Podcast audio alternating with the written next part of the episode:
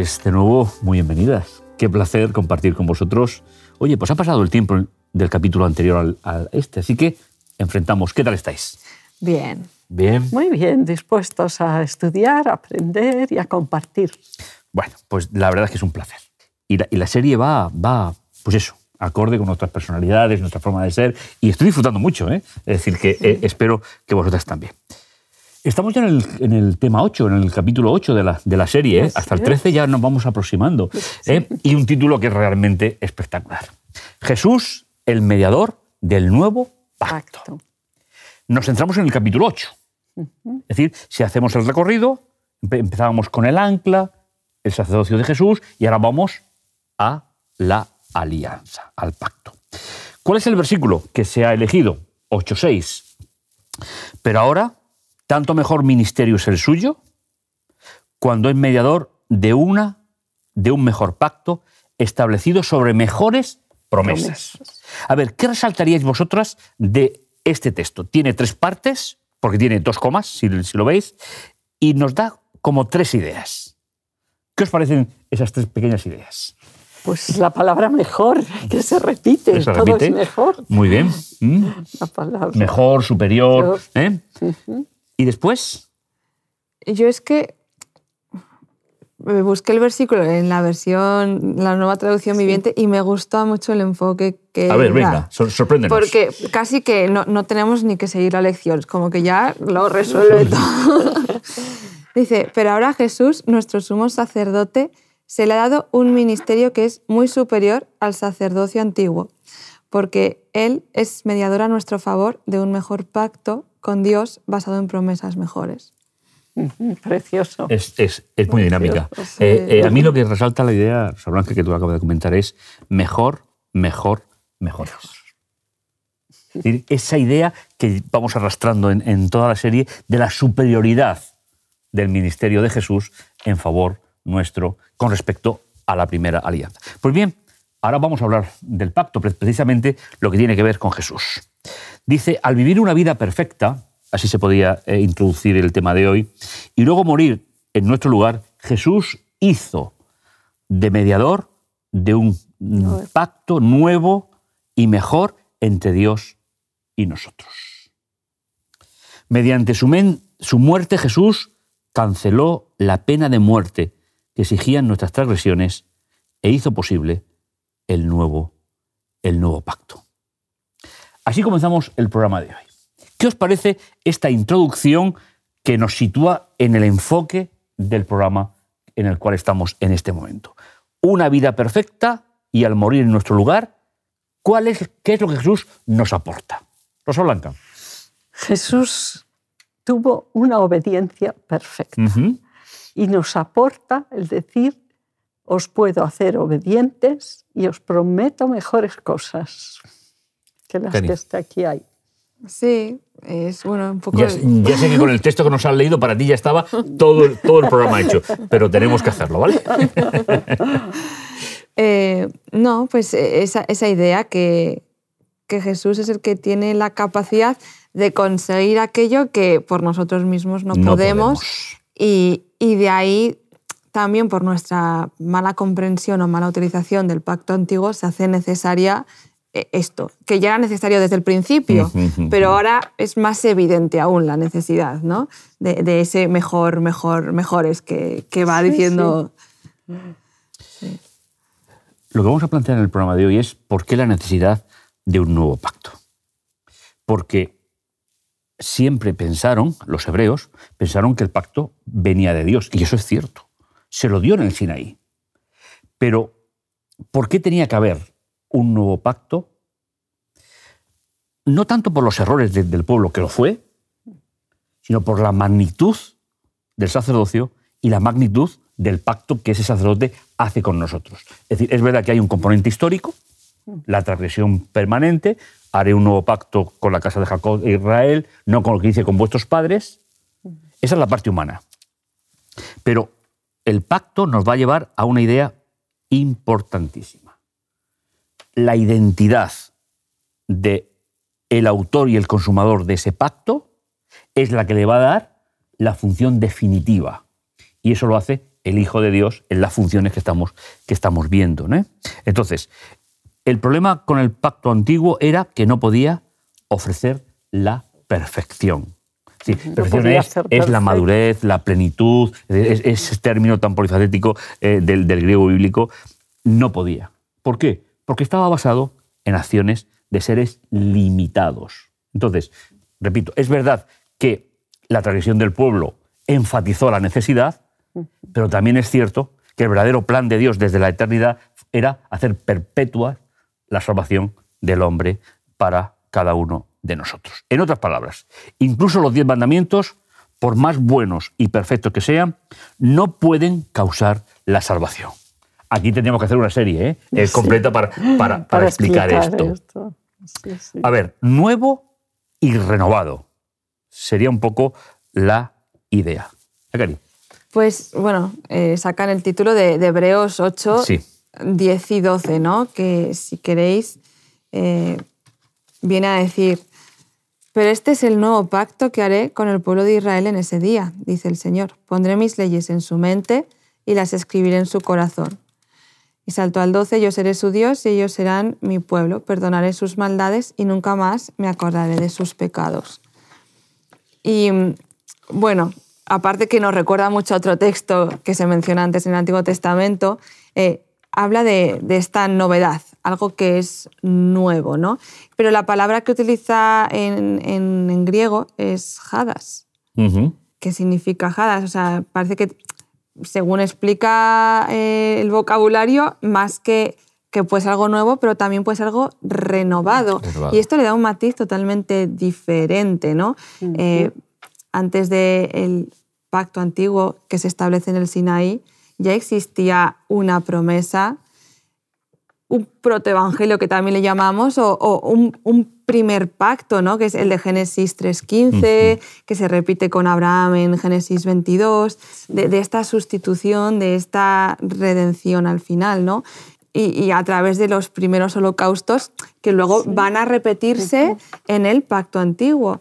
Em, y, vuelve un poco a, recordarnos esto, a renovar eh, fuera de este sistema que, está fuera de nuestro alcance, que está fuera de nuestra práctica y que nos viene pues, de esa simiente prometida. Por, eso ese comentario que tú acabas de hacer, haciendo alusión al término griego, a mí me parece muy oportuna. Porque en cierto modo, en cierto modo, la, la progresión histórica de la alianza la convierte en una verdad presente en cada etapa del proyecto de Dios. Has dicho alianza. ¿Por qué diferencias entre alianza y pacto? Buena pregunta. es decir, a ver, el término hebreo, berit, significa alianza, no pacto. Porque hay una diferencia entre ambos términos. El pacto es el acuerdo tácito en dos partes iguales. Eso es un pacto. La alianza no. La alianza es un compromiso que Dios tiene de salvación unilateral. Yo puedo aceptarlo o puedo dejarlo. Pero ni se negocia la alianza ni las cláusulas de la alianza, porque no hay mejor sistema. Por lo tanto, yo prefiero ceñirme al texto hebreo. Eh, es verdad que, es que Pablo emplea una traducción, con lo cual, pero en el sentido semita de Pablo a la hora de escribir esta carta, él, está diciendo, el Señor ha hecho un compromiso con nosotros porque lo, lo necesitamos porque no podemos negociarlo, porque no podemos renovarlo, todo el proyecto lo lleva. Entonces, antes de Jesús hay una verdad presente, que es el santuario del desierto con todo su funcionamiento, y después de Jesús se convierte en esa renovación, me ha encantado el, el, matiz, en, algo ya más definitivo. Pero finalmente sigue siendo lo mismo, un plan de salvación. Sí, porque realmente, a ver, el, pacto establecido en el Sinaí em, no es que fuese un pacto erróneo, o sea, también era, eh, es verdad presente. venía dado por, por el Señor. Eh, lo que pasa que decimos que el, pueblo de Israel lo incumplió, pero más que incumplirlo, eh, lo que hubo es una mala comprensión de ese pacto, un, mal uso, un mal uso, sí. Utilizarlo para negociar, para contentar, para aplacar en ese concepto de Dios que era más idólatra que, que del Dios que Sí, presenta sí, la. Biblia. Eh, y, y no utilizarlo pues, como una didáctica para realmente aprender lo que el Señor iba a hacer por nosotros. ¿no? Sí, mira, hay, hay una característica mm, en- del, del tema de hoy que a mí me llama mucho la atención. Es la cita más larga de todo el Nuevo Testamento sobre la Biblia hebrea. ¿Dónde está? Está desde el versículo 8 Sí, hasta el 12. Jeremías. que viene de Jeremías. Es decir, Pablo no limita, es decir, hasta ahora ha cogido pequeñas porciones, pero ahora se limita a decir lo que el Señor prometió en la época del profeta, que era ju- justamente cuando empezaba el exilio de Babilonia, ¿eh? es lo que ahora se ha cumplido en el ministerio de Jesús. Y mete la cita completamente eh, eh, íntegra, ¿eh? es decir, que no la, no- no la limita, con lo cual es una idea o una realidad que es excepcional. La pone como en otras ha ido uniendo diferentes citas de diferentes contextos, por cierto, una fórmula muy propia del, judaísmo que se llama Midrash, pero aquí no, aquí la coge entera y la pone como el cumplimiento de esa promesa de Dios frente al exilio de Babilonia, ¿eh? De que llegaría el momento en que renovaría esa alianza. Pero sí que se permite una pequeña alianza, ¿no? El- La palabra mi ley la pone en plural. Sí, eh, leyes. es muy curioso que eh, Pablo, inspiradamente hablando, eh, él introduce la palabra ley en plural, mientras que Jeremías la pone en singular. Eh, Es, es la variación que tiene esta, esta cita. Y el uso está utilizado en los cambios que hace el ministerio de Jesús. Es decir, hemos hablado de su sacerdocio, vamos a hablar de la alianza, vamos a hablar del santuario, vamos a hablar del sacrificio. Todo eso está incluido en la palabra ley en este contexto. Por eso la pone en plural. Porque para Israel es un sistema compacto, por eso está en singular, pero para, para Pablo, como ya con mentalidad griega no semita, él lo va a diseccionar ¿para qué? Para mejor comprensión. Por eso utiliza la palabra en plural. Es una licencia literaria inspirada, por tanto no tengo nada que decir, pero, pero bueno, sí, es verdad, eh, es algo que realmente nos, nos debería de llamar la, atención, ¿no? Si fuésemos buenos lectores de la, Biblia. Sí.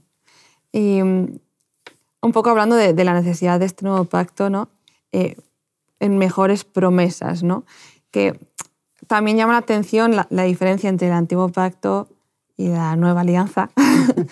Eh, que mm, una sí que tiene sus maldiciones y sus bendiciones, ¿no? Sí. Y la llamada a elegir entre unas y otras y, y- y con sus consecuencias. Y sin embargo, eh, la alianza que nos aporta Jesús eh, no se nos lista ninguna maldición. Son todo promesas que podemos aceptar o Sí, rechazarlas. eso sí. Lo que pasa es que nosotros no necesitamos a nadie para que nos meta en problemas. Es decir, los, los seres humanos somos especialistas en ello. El pecado en sí mismo es un eso problema muy problema. gordo. Por eso se centra en Jesús, no se centra en nosotros. Sí. Porque no somos los que actualizamos la alianza con rituales diarios, sino que pasa directamente a la figura del Hijo de Dios como sacerdote eh, en un santuario que veremos donde ministra. Con lo cual, yo creo que hay matices eh, im- importantes que nos tienen que enamorar del proyecto de Dios en nuestra vida. Finalmente, estamos hablando de amor desde el principio de la, de la serie. ¿eh? Por eso mejores promesas, porque las da Jesús que es fiel. Mis Son mejores promesas y definitivas. Y definitivas, porque mis promesas son como telas de araña. Pues son, son lo que son. Eso es. Muy bien. Mejores promesas y mejor mediador también. ¿no? Mejor mediados. Eso es. Pues muy bien. Pues- ¿Cómo podemos confiar en esta mejor alianza? ¿Qué nos da para confiar en ella? Pues que el fiador es Jesús. Es el garante, fiador, mediador, y eso nos da una garantía. Que Jesús murió en la cruz. Jesús podía haberse arrepentido hasta en el último momento. Sí, no, sí. no. Él llegó y cumplió su parte a la perfección, con lo cual hizo una nueva alianza. Y además él satisfizo con su muerte eh, las condiciones de la alianza antigua también. ¿eh? de ambos pueblos ha hecho uno. La exaltación de Jesús en el cielo garantiza que se cumplirán las promesas. Pero lo más bonito para mí es que se sentó en el trono a la diestra del Padre. Eso garantiza que un día nosotros estaremos en tronos a su lado también. Él subió y se sentó en ese trono con su naturaleza humana combinada con la naturaleza divina. Pero hay un hombre ahí representándonos a toda la humanidad. Y para mí eso es eh, magnífico. Sí, no, y, además que no pasó de puntillas por, por la tierra, sino que sé que empatizó, que reconoció las necesidades nuestras, las suyas propias frente a los momentos finales de, su vida como, como, ser humano puro. Eh, yo creo que le da una capacidad para comprender nuestra realidad que a veces en nuestras relaciones no tenemos la misma capacidad de entender las necesidades de los otros. ¿Eh? Es decir, que, y no nos damos cuenta que en todos los casos la vida del creyente es un camino, no es una meta. La meta es Jesús. Mm. Mi experiencia religiosa simplemente es un camino, con lo cual la misericordia, el amor hacia los demás es el mismo que nos gustaría que nos aplicasen a, nosotros. ¿eh? Yo creo que esa es la gran renovación que estamos hablando del pacto. Cuando estabas hablando de, garante, me, ha venido a la mente pues, la costumbre que se solía hacer y aún a veces se hace de, cuando hay una alianza política, eh, sellarlo con un matrimonio. ¿no? Y entonces, eh, de una nacionalidad a otra nacionalidad, forman una familia y ambos son garantes para el país contrario de que se va a cumplir esa alianza, con, las promesas y, con, con, todas las condiciones y cláusulas que se han hecho. ¿no? Y de alguna forma Dios nos está dando a Jesús como garantía de que su, alianza con nosotros es fiel y firme y va, va a, cumplirse. Además, muy cercano. Sí, como un matrimonio, como un hermano. Sí, porque no depende de nosotros. Ahí bien. Gracias a Dios. Esa es nuestra seguridad. es decir, Dios se comprometió a resolver el problema de la humanidad.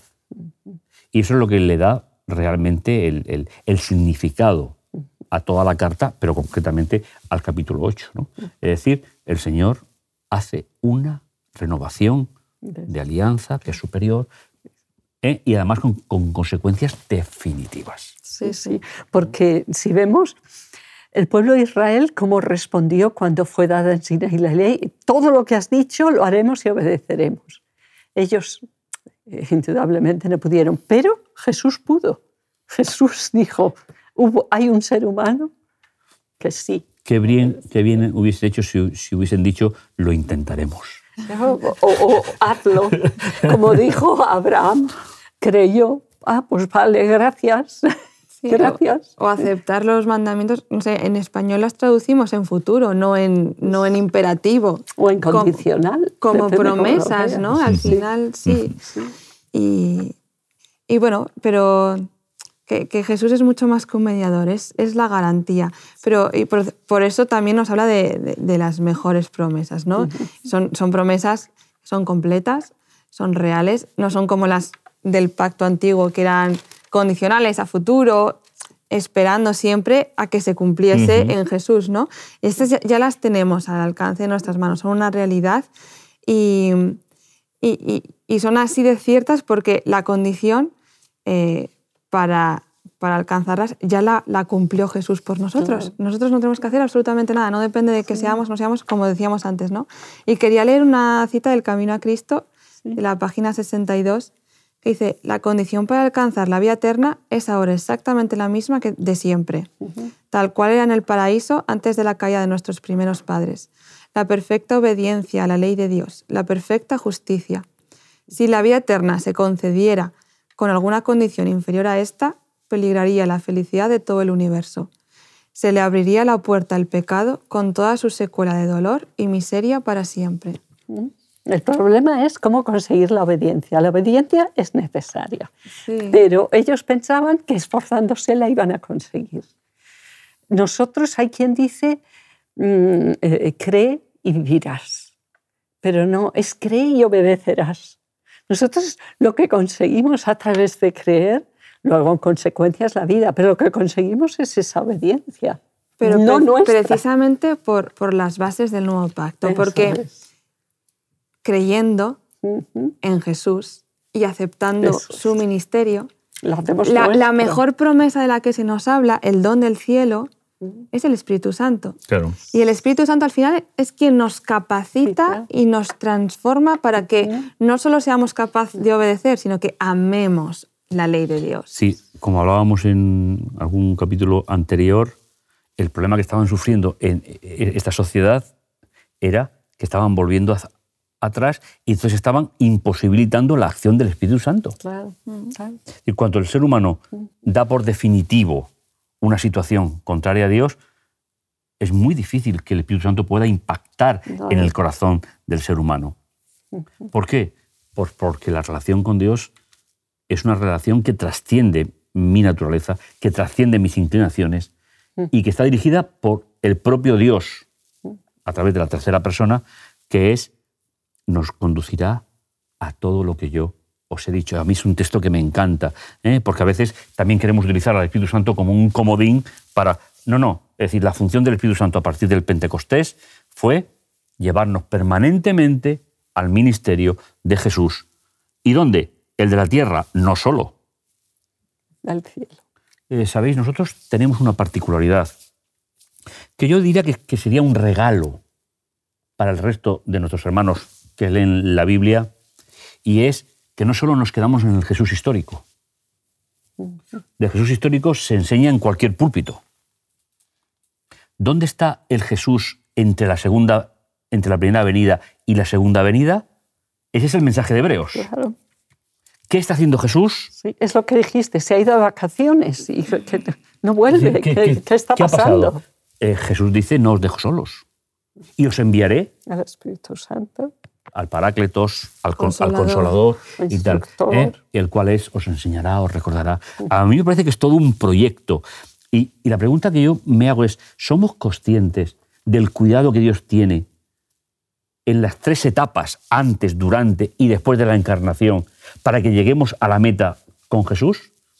Eso es lo que creo que, que deberíamos de intentar resaltar, porque no es lo que yo hago, No, es lo que siento, es lo que soy, es lo que soy. es lo que Por soy. eso hay un texto en la Biblia que a mí es uno de mis favoritos que dice, Cristo en nosotros, la esperanza de gloria. De gloria. Cuando Cristo sea eh, formado en mí, cuando mi yo quede escondido y salga, y salga natural, porque lo ha prometido, que escribirá sus leyes en mis corazones, de forma natural, vea a una persona que me necesita y me vuelque, cuando de forma natural, eso es mi objetivo, mi objetivo. Sí, si, si al final nos centramos en, en hacer, en lo que nosotros hacemos, aparte de caer en el mismo error que, Los tópicos. que estaban cayendo hebreos, Nos cansaremos de hacerlo. eh, es, es- es la lucha al final de, de Romanos 7, ¿no? De hago lo que no quiero, lo que quiero, no. puedo luchar contra mí mismo, no puedo- y al final acabas por rendirte, porque es una lucha que no podemos ganar.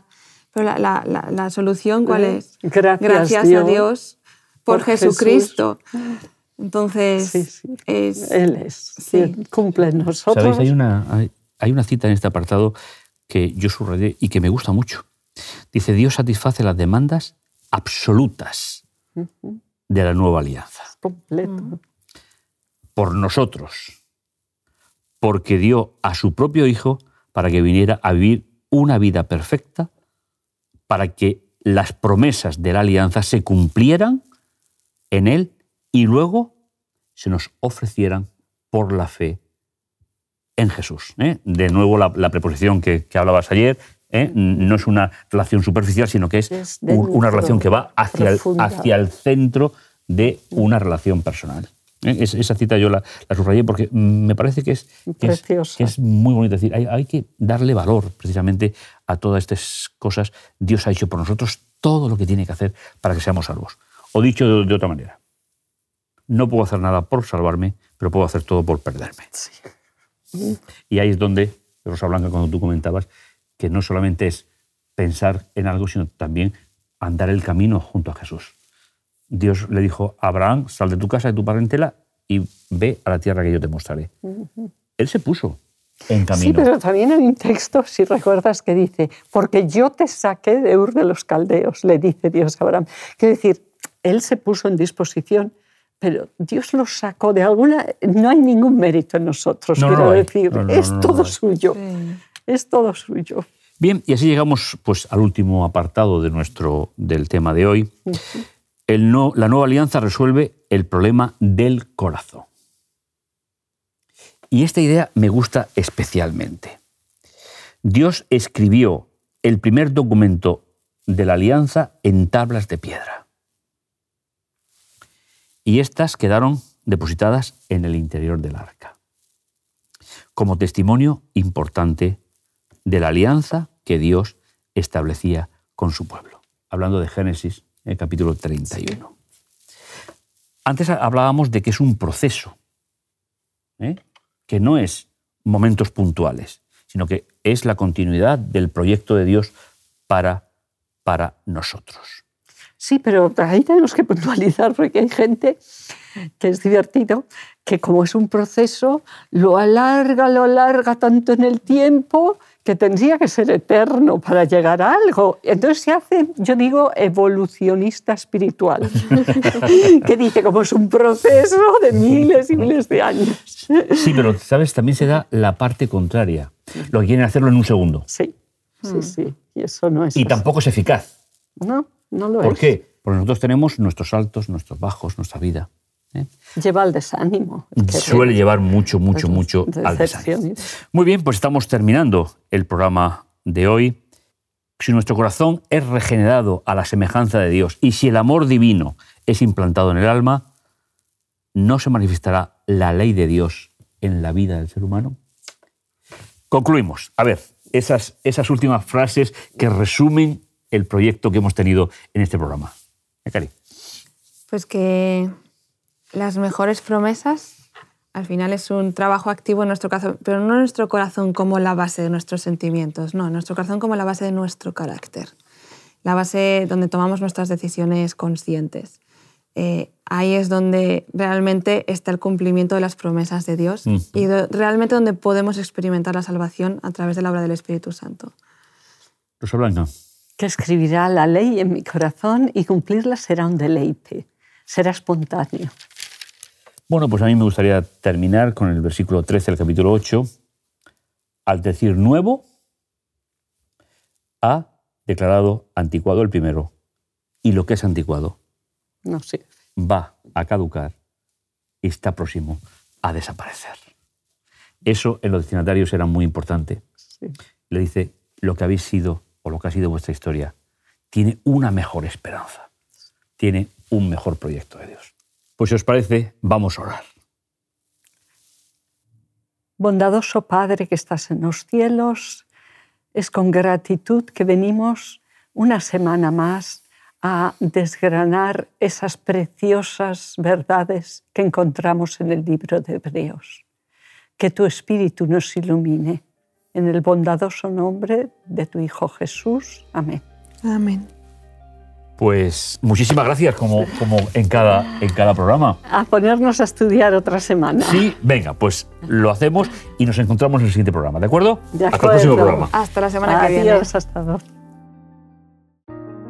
te invitamos a tener una experiencia más allá del sábado, convirtiendo tu unidad de acción en una iglesia hogar, en donde la Biblia, la oración intercesora, la fraternidad y la testificación sea vuestro estilo de vida.